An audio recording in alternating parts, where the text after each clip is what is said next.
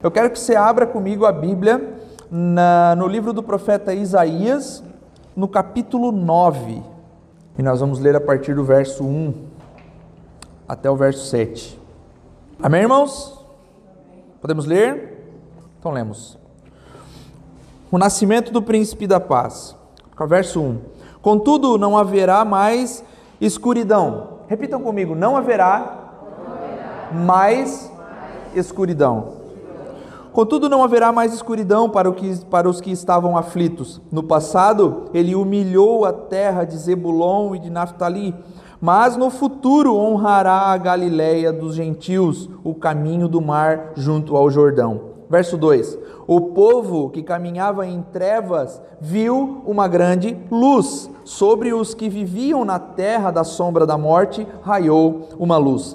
Fizeste crescer a nação e aumentaste a sua alegria. Eles se alegram diante de ti, como os que se regozijam na colheita, como os que exultam quando dividem os bens tomados na batalha. Pois tu destruíste o jugo que oprimia e a canga que estava sobre os seus ombros, e a vara de castigo do seu opressor, como no dia da derrota de Midian. Pois toda a bota de guerreiro usada em combate e toda a veste revolvida em sangue serão queimadas como lenha no fogo. Aí o verso 6, meus irmãos, que é muito conhecido por nós. Porque um menino nos nasceu um filho nos foi dado, e o governo está sobre os seus ombros, e ele será chamado Maravilhoso, Conselheiro, Deus Forte, Poderoso, Pai da Eternidade e Príncipe ele estenderá o seu domínio e haverá paz sem fim sobre o trono de Davi e sobre o seu reino estabelecido e mantido com justiça e retidão desde agora e para o sempre. O zelo do Senhor dos exércitos fará isso. Feche seus olhos, nós oramos. Senhor Deus, eterno Pai, nós te glorificamos por essa manhã. Nós te exaltamos, Senhor, com a nossa voz quando cantamos, nós te exaltamos, Senhor, com as nossas mãos quando levantamos, nós te exaltamos, Senhor Deus, com o nosso corpo, Senhor Deus, quando nós podemos levantar pela manhã e vir até aqui nesse lugar, Pai. Deus, que nesse momento agora, Pai, toda distração cesse, Senhor, e que nós possamos focar naquilo que o Senhor deseja comunicar à tua igreja nessa manhã.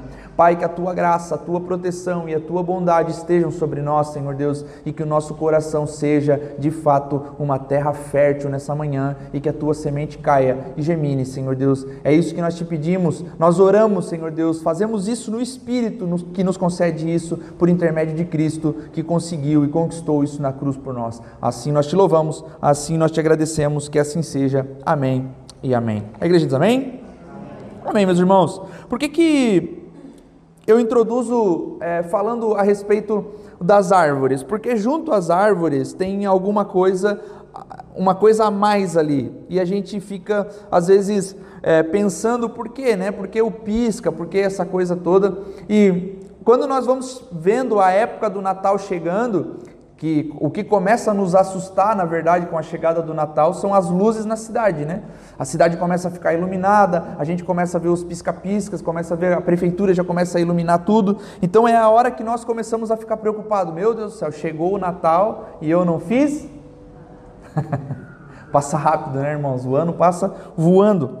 Então, assim, essas luzes, elas dão cores à cidade, elas iluminam a cidade, só que elas não são meramente ilustrativas, né? Elas não são é, só para é, dar um toque especial. As luzes, assim como a árvore, assim como o Papai Noel e assim como outras coisas, elas têm um símbolo, elas têm um, um significado especial, elas dizem alguma coisa, elas representam algo para nós. E falando sobre o aspecto luz, nós podemos imaginar o seguinte, irmãos: em qualquer ambiente escuro que se acende uma luz, a escuridão ela se dissipa. Sim ou não? Quando nós chegamos num lugar escuro onde nós não queremos, onde nós conseguimos enxergar nada, a primeira coisa que nós procuramos é uma chave para a gente tentar acender a luz. Porque a luz, ela é o que de fato faz com que nós enxerguemos alguma coisa. Então, qualquer filete de luz em uma escuridão faz com que a nossa perspectiva do lugar mude, a nossa perspectiva do local mude. Já é possível ver uma parte do ambiente quando uma pequena luz se acende. Por que, irmãos, isso? Porque o escuro, ele nos causa medo. Ainda que nós não tenhamos mais medo do escuro como tínhamos quando éramos crianças, né, que acreditávamos que ia chegar um fantasma, um monstro, alguma coisa, mas o escuro, ele é algo que nos amedronta. Imagine você dirigindo por uma, uma estrada escura com os faróis apagados. Tem como? Até tem, né, mas dá um medo, não dá? E aí faz com que a gente desacelere. Então, é, o, o, escuro ele tem essa, essa, essa, essa coisa específica de nos causar medo, medo de, de, de, de né, dirigindo por uma, estrada, por uma estrada escura, de cair num buraco, de bater em alguma coisa e assim, assim por diante.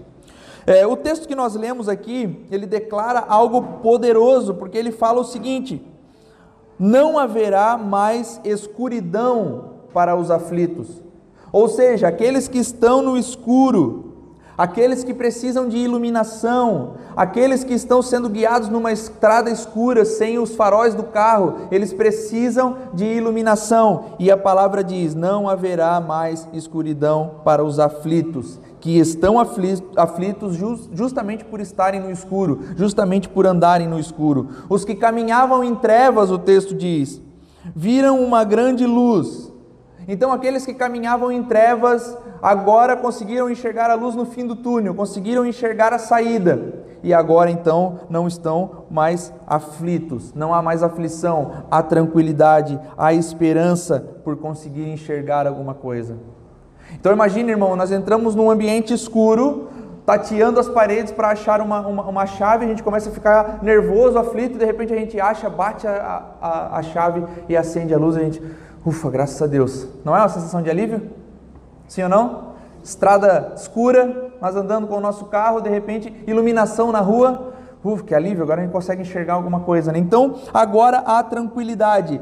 Aqueles que estavam aflitos não estão mais aflitos porque há uma grande luz. Isaías profetizou, meus irmãos, no reino do sul, quando a, a, Israel foi dividida em duas, reino do norte, reino do sul, Isaías estava no reino do sul, no período de um rei mau chamado Acás, que foi confrontado pelo profeta Isaías muitas vezes, várias vezes, porque esse rei ele procurava a ajuda de uma nação chamada Assíria. Ele buscava essa ajuda dos assírios para que ele pudesse vencer os inimigos que estavam em volta. Mas curiosamente, meus irmãos, foi a mesma Assíria que foi usada por Deus como juízo para aquele povo do norte, porque a Assíria depois chega, conquista o reino do norte e cativa o povo de Israel dentro do seu próprio território. É, vale lembrar, irmãos, que quando a Assíria ela subjuga o reino do norte, ela não leva os seus moradores, os, o, povo, o povo daquela terra, para viver em outro lugar. Eles cativam eles ali mesmo fazendo o que? Mistura de povos. Eles entravam com o povo assírio, fizeram aquela mistura ali e estiveram no reino do norte durante é, todo o seu reinado. E a Babilônia já era diferente, subjugou o reino do sul, levou o povo cativo para a Babilônia e assim por diante, vocês conhecem a história. A região do norte, onde ficava é, é, é, Israel, por assim dizer, que é cativa pela Assíria, ali então habitavam duas tribos, Zebulon e Naftali, que é o que o profeta fala já no início do texto que lemos ali no versículo 1. Contudo, não haverá mais escuridão para os que estavam aflitos. No passado, ele humilhou a terra de Zebulon e Naftali. Essas duas tribos que viviam no reino do norte, que ficavam no reino do norte, foram então invadidos pela Síria e sofreram com o reino assírio subjugando eles durante um longo período. Essa, então, irmãos, essa, esse, esse esse domínio da, da Assíria sobre o povo de Israel é o que o profeta chama então de escuridão. Porque eles começam a enfrentar um, um problema sociopolítico ali, geográfico e toda aquela história com o povo de Israel e com o povo assírio, aquela mistura de povos, e então o profeta agora diz: o povo está na escuridão. Essa é a escuridão descrita pelo profeta Isaías. O termo Galileia dos gentios, que ele usa no, no texto ali, é, que será honrada no futuro, né? a Galileia dos gentios será honrada no futuro. é, nos passa a ideia dos povos que vieram até a região e se misturaram com Israel. É, vieram até uh, o, o, junto com o, o, povo assírio e fizeram aquela mistura ali, então a Galileia dos gentios. Mais para frente, irmãos, nós vamos ver que esse reino, que essa separação que há entre os reinos e essa parte do norte é conhecida como é isso aí, Samaria. Então é conhecida como Samaria, e depois nos tempos de Jesus nós vamos ver que há uma forte tensão entre os judeus, reino do sul, o povo da Judéia, e o povo do reino do norte, que é a Samaria. Então você vai ver que os judeus não se dão bem com os samaritanos. Amém? Samaritanos eram mal, mal vistos. Por quê? Porque não eram mais um povo puro, era um povo misturado com outros povos porque a Síria causa isso nesse tempo. Então, essa, esse contexto é a escuridão. Agora eu quero ler com vocês, meus irmãos, eu vou pedir para a Thaís colocar aqui, Mateus 4, do verso 12 ao 16.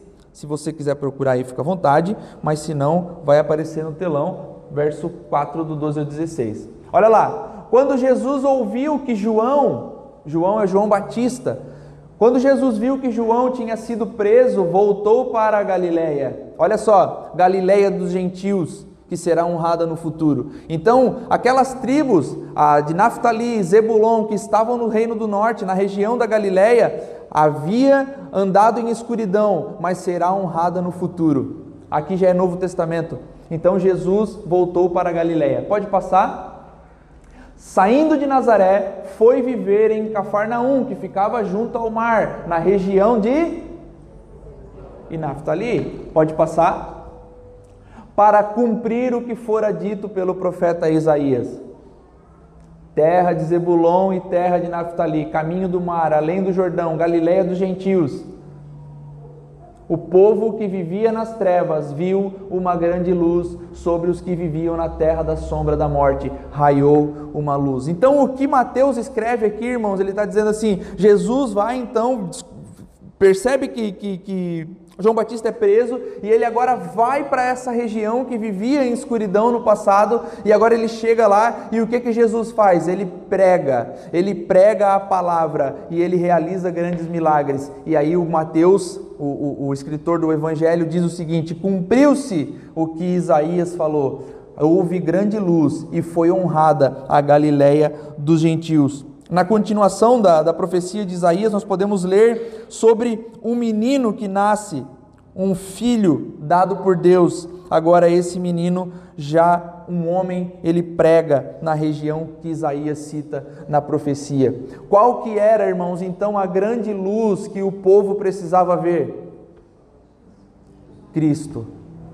Então Cristo é a luz que dissipa a escuridão. Um povo que vivia em trevas, um povo que vivia numa região subjugada, um povo, irmãos, que, vive, que viveu e viu de perto a tristeza, a pobreza, que foi subjugada, que foi feito cativo, agora vê a grande luz. Qual é a grande luz? O filho de Davi, aquele que veio para os seus, os judeus mas os seus não receberam. Ele agora se ele vai, monta o seu QG em Cafarnaum, prega a palavra e o povo, a Galileia dos gentios, é honrada. Eles que habitavam em grande trevas agora habitam em grande luz. É, bota para mim lá, é, Thaís, João 8,12. Evangelho de João 8,12. Falando novamente ao povo, Jesus disse: Quem que disse, irmãos? Jesus. Eu sou a luz do mundo. Quem me segue nunca andará em trevas, mas terá a luz da vida. Então, o que que representam essas luzes, meus irmãos? O que que elas falam a respeito é, de Cristo para nós? Elas representam que nós não andamos mais em trevas. Por quê? Porque nós conhecemos o Cristo vivo, o Filho de Deus que veio até nós.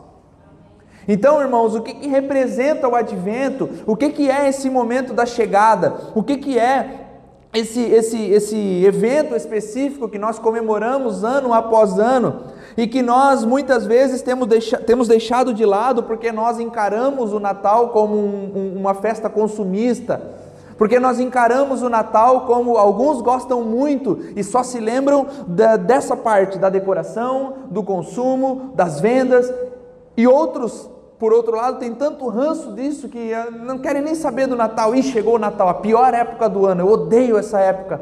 Irmãos, mais do que consumo, mais do que uma festa, mais do que o momento de nós irmos ao shopping e começarmos a lembrar dos nossos parentes, nós precisamos lembrar: Cristo veio.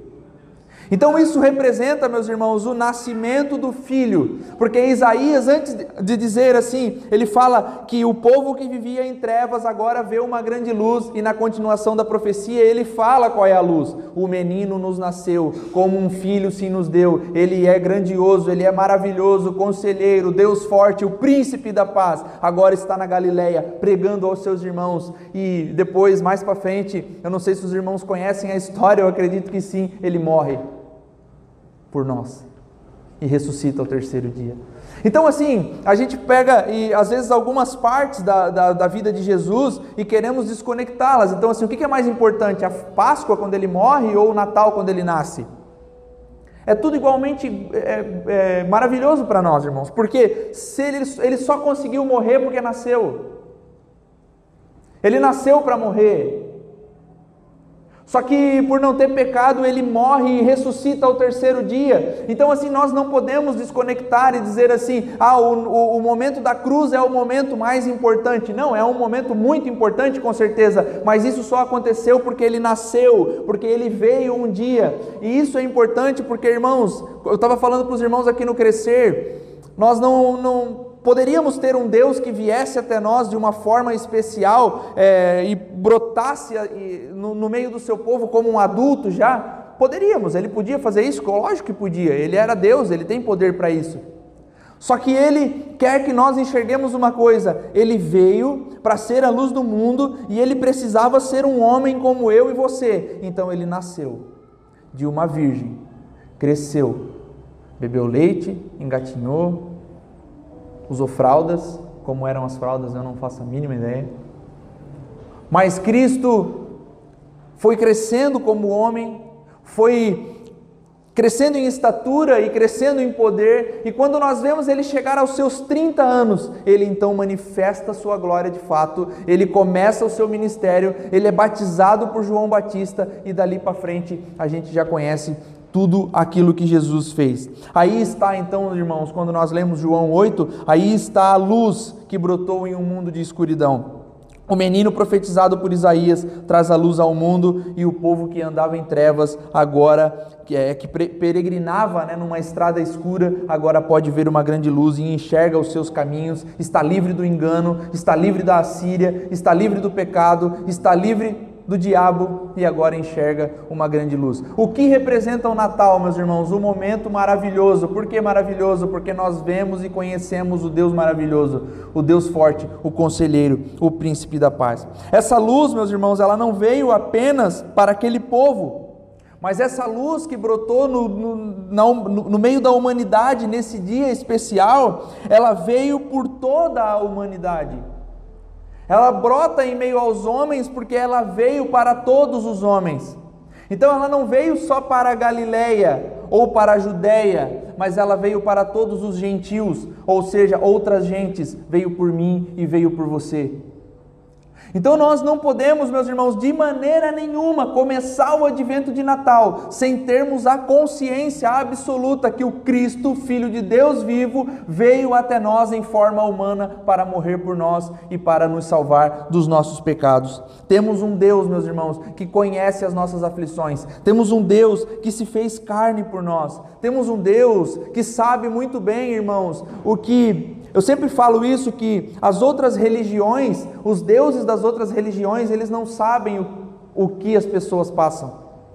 Elas não, esses deuses das outras religiões, eles não conhecem as aflições do homem. Mas Cristo não. Cristo veio, Cristo tornou-se carne. Ele sabe o que é ser abandonado, ele sabe o que é ficar sozinho, ele sabe o que é sentir dor, ele sabe, meus irmãos, o que é ser traído. Cristo conhece todas as nossas lutas e todas as nossas angústias, porque Ele veio como um de nós. Então, essa coisa de ele vir como um de nós é falado dia após dia, domingo após domingo, mas eu acho que a gente não entende de fato o que, que isso quer dizer. O menino nasceu, irmãos, ele sabe o que, que é passar por lutas, ele conhece as suas aflições. Então, quando você se coloca diante dele e, derrama o seu coração, derrama as suas angústias, derrama tudo aquilo que você está sentindo, derrama as suas depressões, as suas ansiedades, tudo que você coloca diante dele, ele ouve e ele entende, porque ele veio, ele sabe como é que é. Então isso não precisa ser abandonado porque, ah, festa pagã. Calma, irmão. A árvore do diabo. Calma, não é do diabo, é nossa. Representa alguma coisa. Representa uma festa cristã. Ah, pastor, mas é, Jesus não nasceu no dia 25 de dezembro. Claro que não, sabemos que não. Foi uma data pré-estabelecida depois. Mas se é pré-estabelecida, meus irmãos, e significa alguma coisa, por que não comemorar? Por que não? Por que deixar passar batido? Por que apenas abandonar a data, abandonar os símbolos, só porque depois o paganismo tomou emprestado essas coisas ou até roubou de nós? Não, não, não. É nosso. Se é nosso, nós precisamos usar. Se é nosso, nós precisamos comemorar. Se representa a vinda do nosso Deus em carne até nós, nós vamos usar e nós vamos nos exultar e nos alegrar, porque o nosso Deus, o nosso Cristo veio para morrer por nós. O Natal vem, meus irmãos, para nos mostrar exatamente isso. Ele entende o que nós estamos passando. Ele traz a luz ao mundo, nos cura das nossas cegueiras, então, é, nós estávamos, meus irmãos, assim como o povo do Reino do Norte, andando na escuridão, peregrinando por uma estrada escura, peregrinando num lugar aonde nós não conseguíamos enxergar nada, perdido nos nossos erros, perdido nos nossos pecados. Jesus nos encontrou, ele trouxe luz para nós e agora nós podemos enxergar. Então agora nós não somos mais enganados, nós agora podemos enxergar. E eu acho curioso, irmãos, eu não consigo, né? Eu tento ficar, né? Mas eu não consigo. Que nós, que conhecemos Jesus, que temos a luz, somos enganados ainda hoje. Somos enganados por falsos mestres, somos enganados por falsas igrejas, somos enganados por falsas denominações, por igrejas que são apenas institucionais e não são a igreja de Cristo de fato. Por que, que nós, meus irmãos, ainda continuamos à procura de coisas que não podem iluminar os nossos caminhos como Cristo ilumina? Por que, que nós, meus irmãos, ainda que, que dizemos que conhecemos a Cristo, que sabemos que o menino nasceu, que sabemos que ele veio até nós e agora estamos declarando aqui, ele traz luz aos nossos dias, ele clareia os nossos dias, nós insistimos em ficar no engano, e ser enganados por falsos profetas. Falsos profetas, meus irmãos, é o castigo a falsos crentes. Falsos profetas, eles são o juízo de Deus aos falsos crentes. Nós, como cristãos, nós estamos preocupados com as coisas que acontecem muito lá fora com o fulano que tirou sarro da nossa fé, com o não sei o que, com a árvore de Natal que é do paganismo, com as luzes que representam uma festa pagã, com não sei o que, e blá blá blá, e blá blá blá. E nós não estamos enxergando, meus irmãos, que o problema da igreja é interno. Se nós, como crente, ao invés de julgar aqueles que estão lá fora, que não têm Cristo e não conhecem a luz, julgássemos os que estão dentro, nós conseguiríamos limpar a igreja. Amém? Se nós parássemos, meus irmãos, de ver falsos profetas na internet, falsos pastores na internet, eles não teriam fama. Só que não, a gente continua alimentando uma máquina que nos deixa na escuridão, que insiste em nos deixar cativos e nós preferimos julgar, julgar os que estão lá fora. Meu irmão, aqueles que não têm Cristo, nós não podemos esperar nada deles. Aqueles que não conhecem a Jesus não podem gerar expectativas em nós, porque eles não têm a Cristo. Agora, aqueles que dizem que têm, eles precisam andar na luz. E se eles estão ainda na cegueira, os olhos deles precisam ser abertos pelos irmãos. Então nós não podemos continuar, meus irmãos, na escuridão, sendo que Jesus é de fato uma luz tão intensa que não é possível estar diante dele com indiferença. Nós não podemos ouvir falar do Cristo, ouvir falar daquele que veio com indiferença. Porque percebe uma coisa, irmãos, diante de Cristo, as pessoas elas não ficavam do mesmo jeito, elas eram movimentadas, elas eram agitadas. Quando eles compreendiam o que ele estava falando, vários sentimentos brotavam no coração daqueles discípulos, daqueles judeus, daqueles que ouviam a Cristo. Então, quando Jesus ele se apresentava, ele era uma luz tão forte que não era possível ficar olhando para ele assim sem que causasse algum desconforto. Cristo gerava sentimentos nas pessoas. Então, quando Cristo se apresentava e quando ele falava, ou seja, quando o evangelho chega, todos se movimentam. Alguns sentem raiva. Alguns, ao ouvir as verdades do evangelho, elas querem matar aquele que está falando a verdade do evangelho. Alguns sentem-se apenas desconfortáveis.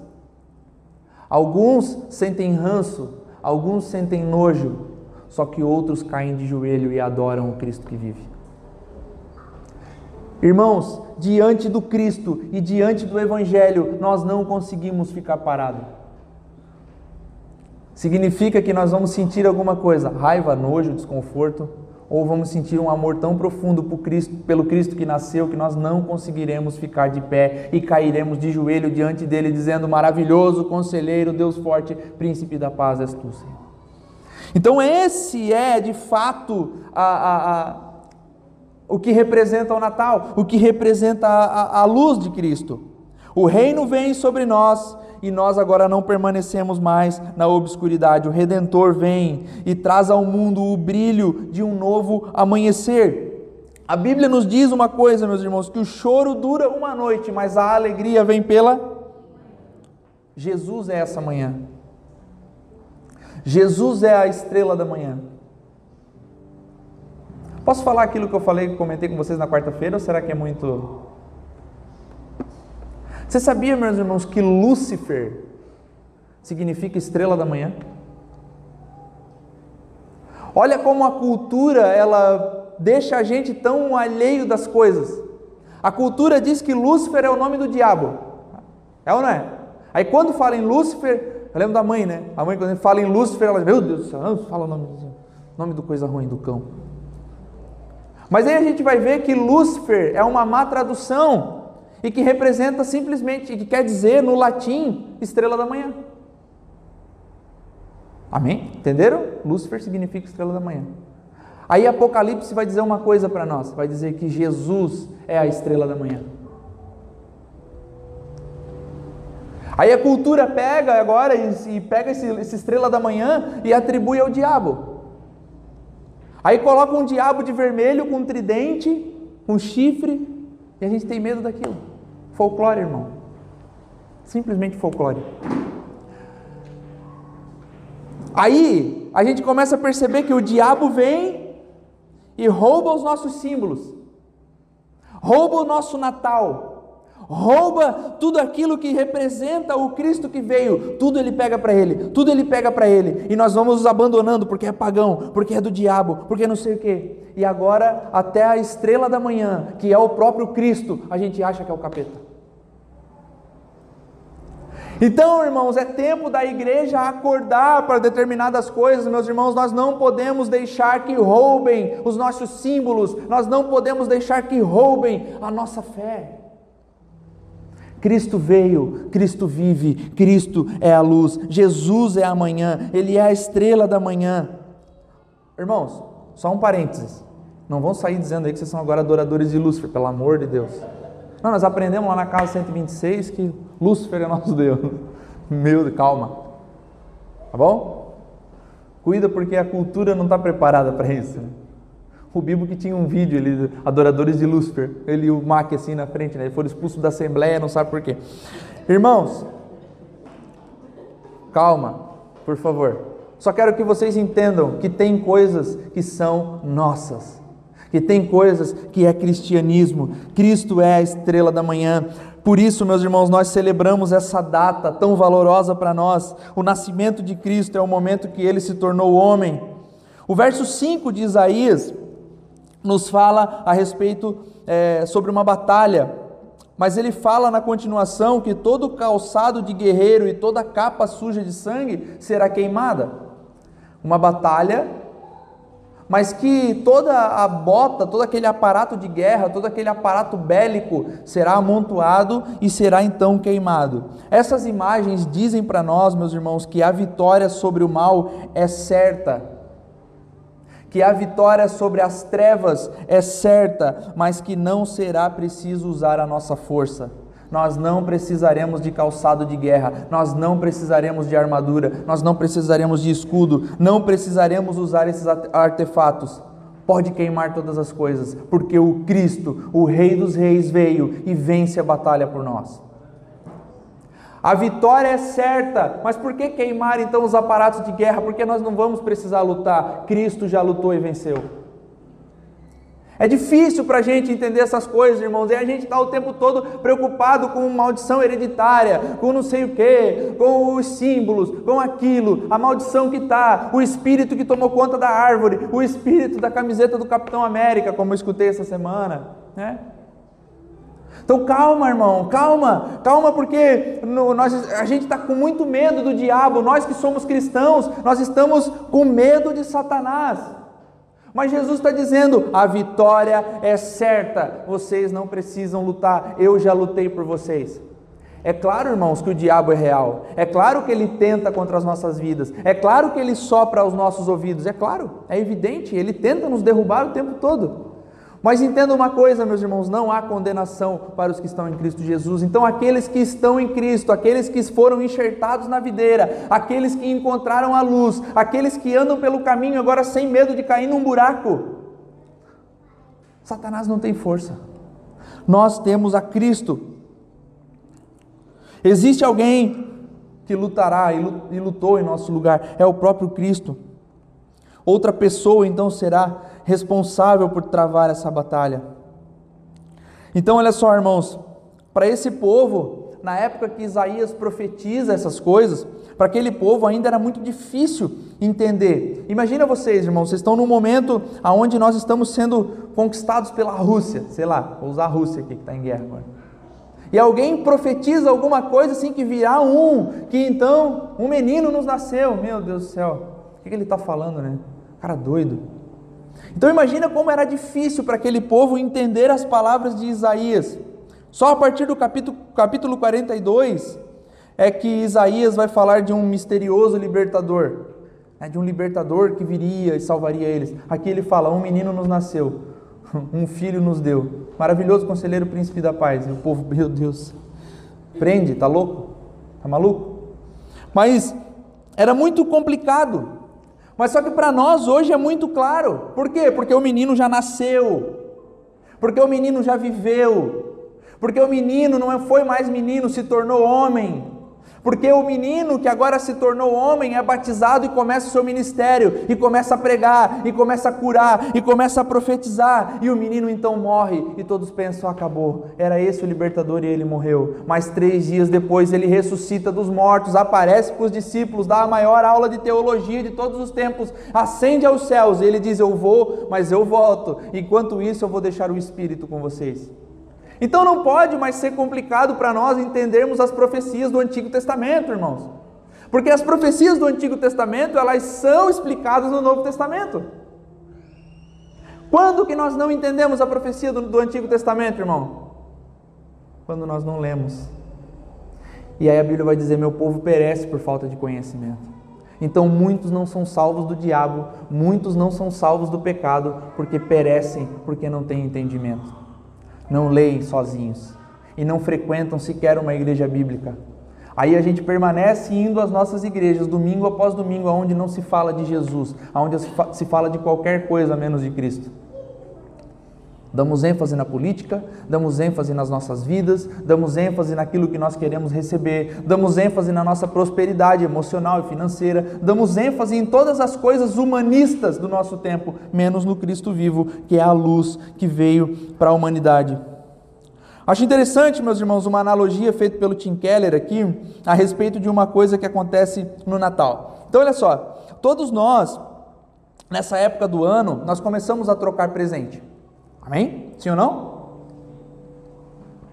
Esse ano não sei, né? Tá meio difícil para todo mundo. Mas a gente pensa nos outros, né? Ah, queria comprar um presente de Natal para fulano. Essas coisas elas também são listas, irmãos. Não jogue fora isso também. Ah, não, o pastor falou que a gente só pensa nisso, então não vou dar presente para ninguém. Mas elas são boas. Nós começamos a pensar nos outros e começamos a dar presentes.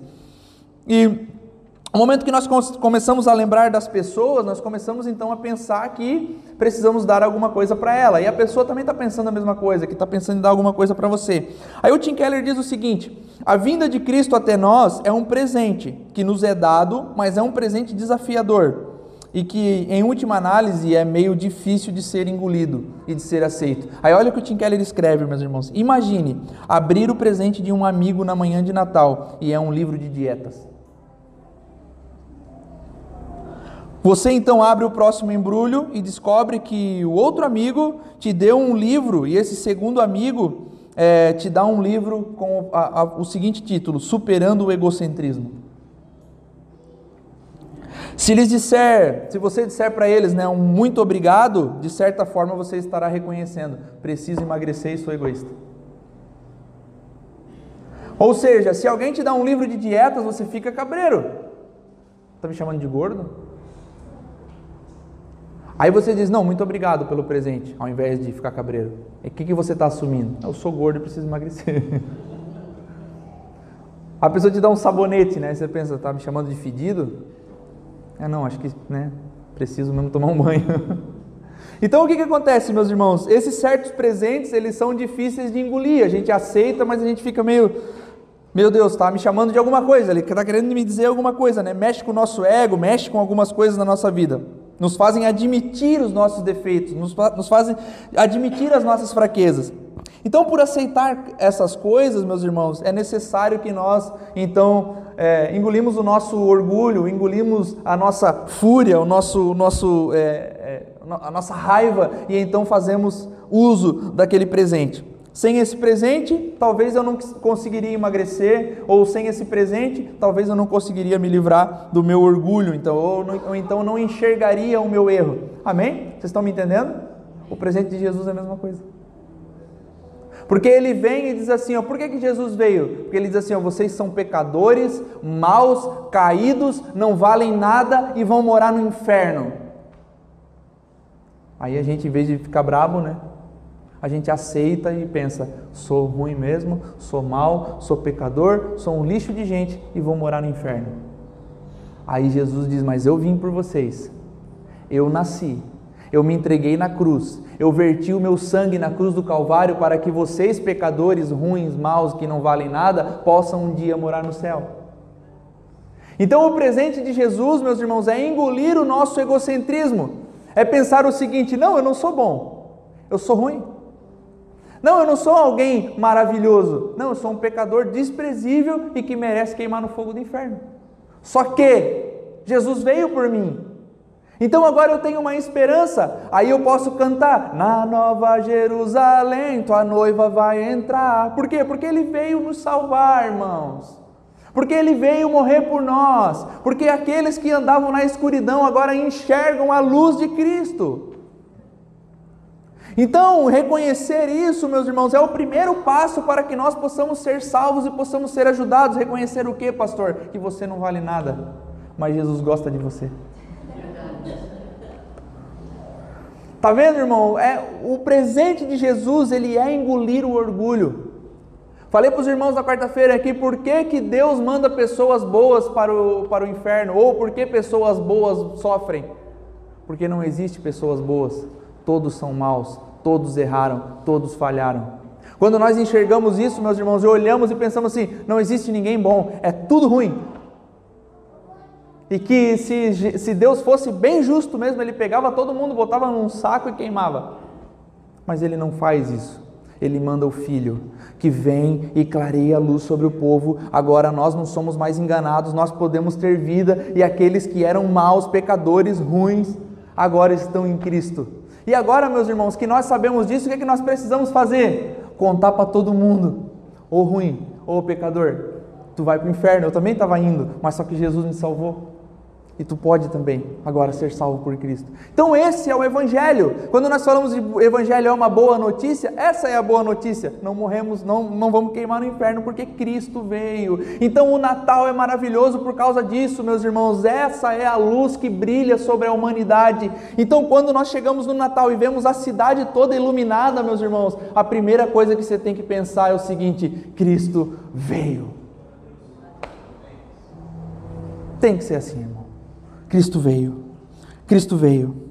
O sacrifício, meus irmãos, já começa no nascimento, deixando o seu trono, escolhendo vir em forma humana para nos salvar. Então, o sacrifício de Cristo não é só na cruz. Nascer como um homem já foi sacrifício suficiente para ele, ele já estava se sacrificando. Irmãos, eu conheço um, um, um, livro, acho que a maioria dos irmãos também conhece, que é, o, é A Máfia dos Mendigos, escrita pelo pastor Iago Martins para escrever sobre os mendigos da, da cidade de, de, de, de Fortaleza, onde ele mora, ele sai da sua casa, se veste de mendigo e passa um ano morando na rua com os mendigos para entender o que, que acontecia na cidade de Fortaleza com os mendigos. É mais ou menos o que Jesus fez. Ele sai de casa, da sua glória, do seu trono, se veste como um de nós, ou seja, como uns mendigos e vem entender o que está acontecendo. E ele fala o seguinte: não tem jeito, preciso morrer. Eles não conseguem. E ele morre. E ressuscita. E nos traz vida. E nos dá o Espírito. E assim é, irmãos, assim que é o Evangelho. Esse é o Evangelho. Então por que que homens doidos se reúnem, homens e mulheres né, doidos se reúnem nove e meia da manhã no domingo caindo o mundo? Porque nós acreditamos no Cristo que veio e nós sabemos que a noiva que vai entrar em Jerusalém é o povo de Deus reunido. O povo de Deus reunido é a noiva que agora vai entrar na Nova Jerusalém quando ele voltar para buscar o seu povo. Ele nos deu, meus irmãos, a sua própria vida de presente, deixou o seu trono, deixou a sua glória. Então, o que eu devo dar a ele, senão o meu louvor e a minha adoração? Então encare o Natal, meus irmãos, sim como uma troca de presentes. Jesus te deu o maior de todos. E você não pode dar nada a Ele que não seja o seu louvor, a sua adoração e a sua gratidão. Como que eu faço isso, pastor? Todos os dias da sua vida, inclusive no domingo de chuva que você levanta e vem aqui levantar as mãos e adorar aquele que vive. É uma troca de presentes também. Ainda que o presente que nós damos para Ele, nós, nós nunca conseguiremos retribuir aquilo que Deus fez por nós. Mas isso é o que Ele pede de nós. Ele não pede grande coisa, irmão. Perceba, meu irmão, uma coisa: a grandiosidade do que Jesus fez, ela é vista no quanto ele se rebaixou vindo até nós. A grandiosidade daquilo que ele fez é, é está naquilo que na quantidade de, do quanto ele se rebaixou, do quanto ele se tornou pobre para que nós pudéssemos ter vida. Quem faria uma coisa dessa por você, meu irmão? Quem faria uma entrega tão real e genuína por você? Não, eu vou fazer o seguinte: eu vou morar na rua agora e tu vem morar na minha casa. Pode ser? Não, pode ser. E se alguém tentar te matar, eu vou lá e não, não vou impedir. Não, mata eu então me mata, deixa ele viver dentro da minha casa. Essa é a analogia de Cristo, irmãos. Que não chega, né? É uma analogia tão pequena para tentar explicar aquilo que Cristo fez por nós. Mateus 27, 45 diz assim: E houve trevas sobre a terra do meio-dia até as três horas da tarde. Algumas traduções vão dizer, né, da hora sexta até a hora nona, se não me engano. É isso? É, né? Da hora sexta à hora nona, mas significa que foi do meio-dia até as três da tarde. Então, quando Jesus está na cruz, meus irmãos, quando ele estende os seus braços na cruz, houve trevas do meio-dia até as três horas da tarde, escuridão, trevas total. Então, Jesus, ele é crucificado por volta das nove da manhã, então ele crucifica às nove da manhã, passam-se três horas, quando chega meio-dia, escuridão total. E a escuridão fica até as três horas da tarde que fica todo mundo apavorado. O que está acontecendo? Não era uma tempestade, não era nenhum fenômeno natural, mas existe escuridão. Da onde tu está tirando isso, pastor? Da Bíblia. Lê o relato da crucificação que você vai ver isso acontecendo lá. Então foi uma escuridão que veio do céu. O que, que isso representava, meus irmãos? No Egito, quando Deus ele vai mandar o povo, ele está tentando libertar o povo por meio de, de, de Moisés, e então o faraó não está deixando o povo ser liberto. Né? Moisés vai lá, negocia, e faraó diz: Não, vocês não podem ir, vocês são escravos meus. Então Deus começa a mandar aquilo que nós conhecemos como as pragas do Egito. E antes da última praga, quem que sabe qual era a última praga? a morte dos primogênitos. Então, antes da última praga, houve uma outra praga. Qual? Trevas. Então, olha só, irmãos, antes da, da última praga, que é a morte dos primogênitos, houve trevas no Egito. Depois disso, depois dessa praga, vem então a morte dos primogênitos. Deus diz: vai passar o anjo da morte por todo o Egito, vai matar todos os primogênitos, todos os filhos, os primeiros filhos de cada homem, de cada mulher e também dos animais. Então todo aquele que era primeiro ia morrer. Só que Deus diz o seguinte: para que o anjo da morte não entre na casa dos israelitas, eles precisavam arrumar um cordeiro sem defeitos, eles precisavam sacrificar aquele cordeiro, botar o sangue nas portas, amém? coloca o sangue nas portas e então é estabelecida uma festa naquele momento. Qual? A Páscoa. Então a primeira Páscoa, meus irmãos, acontece nesse momento onde o cordeiro é morto, o sangue é aspergido na porta e então o, o, o, o anjo da morte passa pelo Egito. Todos os primogênitos morrem, menos os dos israelitas. Então ali houve então a primeira Páscoa. Na cruz, meus irmãos, Cristo fala algumas poucas palavras, mas quando a escuridão veio, ele se calou completamente. Durante a escuridão, Jesus se tornou pecado por todos nós.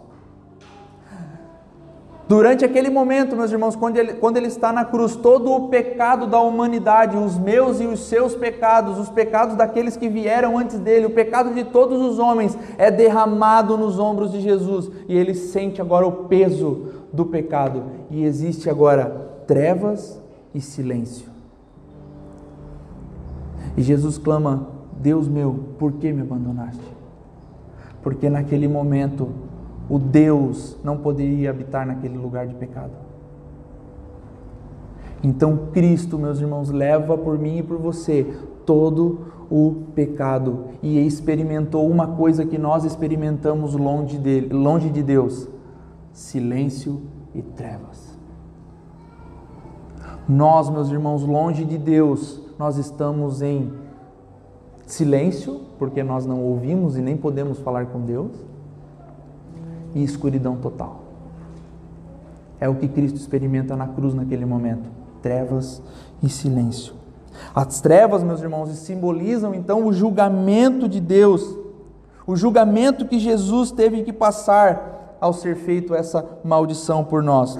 As densas trevas, meus irmãos, se dissipam, e ele disse uma coisa maravilhosa naquele momento e que passa batido durante a nossa leitura bíblica. Quando as trevas se dissipam, Jesus, ainda vivo na cruz, diz: Está consumado. Está feito. Três horas de trevas, meus irmãos, representam os três dias de, de, de trevas no Egito. O cordeiro que o povo do Egito morre e lança o sangue nos umbrais da porta, impedindo que os anjos da morte entrassem e matassem os primogênitos, representava o sangue do cordeiro que viria, seria aspergido de uma vez por todas e não causa mais morte a mim e a você. Pastor, mas nós vamos morrer fisicamente, vamos? Mas naquele grande dia, no dia de entrar na nova Jerusalém com os santos, com a noiva, nós seremos ressurretos, meus irmãos, e moraremos para sempre com Cristo. Essa é a nossa esperança. Então, o que, que o Natal fala para nós? Fala que Cristo veio para nos salvar. A humanidade, meus irmãos, não gosta de trevas. A humanidade não quer andar em trevas. A humanidade deseja a luz, mas não percebe que a única luz possível é Cristo. A única luz que nos salva é Cristo. E nós estamos tentando constantemente outras luzes. E seguimos na, nessa escuridão, seguimos nessas densas trevas, porque nós estamos como quem entra num ambiente e está tateando as paredes, tentando achar uma chave para ligar. E nós tentamos buscar alguma coisa para que esse ambiente seja então iluminado, para que a gente possa enxergar a, a, a, alguma coisa, mas nós não estamos entendendo que a única chave possível, a única luz que ilumina todas as coisas é o Cristo, e nós estamos procurando em outras coisas que são erradas que não iluminam nada. Falamos há poucos dias, meus irmãos, sobre os tempos da reforma, e o nome da nossa série era Depois das Trevas. Por quê? Porque depois de tantos anos vivendo sem a claridade do Evangelho, sem poder ler as Escrituras, sem conhecer os Evangelhos, a reforma agora traz de novo à tona a que o povo poderia ter nas suas mãos a, Bíblia, eles poderiam ler a Bíblia na sua língua original, e agora eles poderiam então ter luz. Viviam em trevas e agora tem a luz do Evangelho. O povo que viveu sem contato com as Escrituras, agora tem as Escrituras. Sem as Escrituras, meus irmãos, nós não poderíamos conhecer o Verbo vivo de Deus, a saber, Cristo Jesus. Então, para conhecer o Cristo, aquele que traz luz ao mundo, nós precisamos ler as Escrituras. Debruce em cima das Escrituras. Nós precisamos conhecer a Bíblia para conhecer o Verbo vivo de Deus. Então, João Calvino cunha essa palavra, né, pós, essa frase, né, pós tenebras luz. Depois das trevas, luz. Agora podemos ler e devemos ler a Bíblia. Era necessário, meus irmãos, descobrir é, da palavra a luz que vinha do Senhor, que era o seu próprio Filho. Então conhecemos a luz que Deus enviou ao mundo nas Escrituras. Após a reforma, eu já falei isso algumas vezes para vocês, nós vemos um outro movimento que usou a imagética de luz para, os, para aqueles que estavam no, no escuro? Quem lembra? Aula de história. O iluminismo. Lembram? Quinta série, sexta ali. Iluminismo e tal. A gente não deu bola, né? Mas.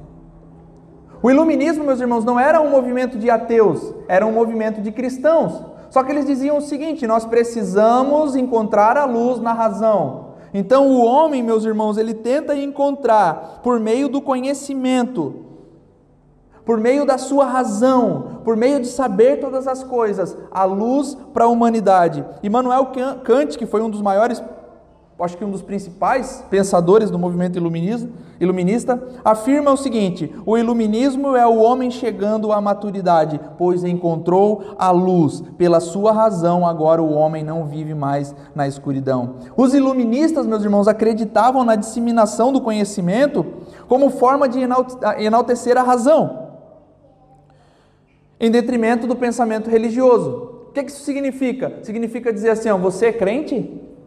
Trouxa. Por que, que você é trouxa? Porque você não pode explicar o Deus. Você acredita na Bíblia? Trouxa. Porque não é possível provar a existência de Deus cientificamente. Se começa então aquilo que nós conhecemos como humanismo, o homem no centro, o homem sabe todas as coisas, o homem explica todas as coisas. Então o homem começa a ganhar um, um, um, uma posição de status, uma, uma, uma posição privilegiada. Então aí, meus irmãos, a gente pensa: ah, mas o humanismo é uma coisa lá do século XVIII, né, pastor? Não, presente nos nossos dias. Quando a gente vai a uma igreja e o pastor diz: Você pode, você consegue, humanismo. Comum ou não? Então, o iluminismo, meus irmãos, que buscava a luz pelo conhecimento, que não era ateu, era cristão, eles dizem o seguinte: você pode acreditar em Deus, mas não seja trouxa. Então percebe que a humanidade ela, ela ela persegue a luz, ela quer a luz, ela precisa encontrar a luz. É claro que nós não podemos desprezar, meus irmãos, aquilo que é humanista no sentido de pensar nos outros. Natal é o momento de pensar nos irmãos. Natal é o momento de pensar na família. Natal é o momento de nós celebrarmos com a família. Tanto é, irmãos, que nós esse ano decidimos dar uma boa folga para você no final do ano, sem culto, para que você possa viajar, para que você possa desfrutar da sua família, para que você possa descansar, para que você possa É importantíssimo isso. Nós não podemos deixar essas coisas de lado. Mas antes de qualquer coisa, antes de pensarmos nos homens, meus irmãos, nós precisamos trazer à memória aquilo que nos traz esperança. E o que, que nos traz esperança? Cristo veio. Esse é o significado do Natal, meus irmãos. Natal é a verdadeira luz que veio para iluminar a humanidade, a humanidade caída, perdida em densas trevas. A humanidade que não encontrava nada porque estava no escuro. O menino nasceu e já está entre nós. O menino veio e já está entre nós. É Natal. E é isso, meus irmãos, que se celebra quando chega o Natal. Quando chega o advento, o que, que se celebra? Cristo veio. É momento de lembrar: Cristo veio. Cristo está entre nós. É lembrar que existe esperança porque o menino nasceu é lembrar que existe alguma coisa que nós podemos é, confiar e que nós podemos agora, o nosso caminho pode ser iluminado porque Cristo veio. Então, o que começamos hoje, meus irmãos, o que nós damos início hoje no dia, que dia é hoje? 28? 27 de novembro, então é sempre o último domingo de novembro que começa o advento. Então o que nós começamos hoje não é uma série de mensagens não é, ah, o pastor agora vai pregar alguns domingos sobre isso. Não é, é isso, mas não só isso. É o momento, meus irmãos, de nós celebrarmos. É o momento de trazer a memória o que Cristo fez. É um momento de um mergulho profundo numa espiritualidade, numa devoção, numa entrega a Deus por tudo o que Ele soberanamente fez por nós.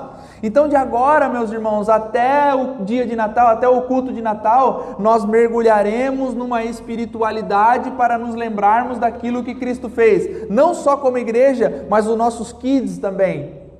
Então, o Kids vai preparar algumas aulas para que você faça com os seus filhos. Façam, irmão. Façam porque é o momento de você, meu irmão, você que tem a oportunidade, meus irmãos, de estar numa igreja bíblica, você pode ensinar a Bíblia para os seus filhos, coisa que não foi ensinada para nós, os que são desde pequeno da igreja. A gente vai conhecer Cristo, vai saber o que, que é lá quando a gente está com 25 anos. Mas não, não, você tem a oportunidade de guiar o teu filho pelo caminho das Escrituras. Então faz, irmãos, faz esse mergulho profundo. Ore. Você com sua esposa, ore você com seu marido, ore com os seus filhos, busque essa espiritualidade, resgata o sentido do Natal, traz de volta o sentido do Natal para dentro da tua casa. Comemore, é felicidade. Posso montar árvore, pastor? Monta a maior árvore que couber dentro da tua sala, irmão. Couber uma assim, monta bola, bota presente embaixo da árvore, bota, mas fala para o teu filho o seguinte: filho, sabe por que nós estamos festejando? Por quê? Porque Cristo veio por nós.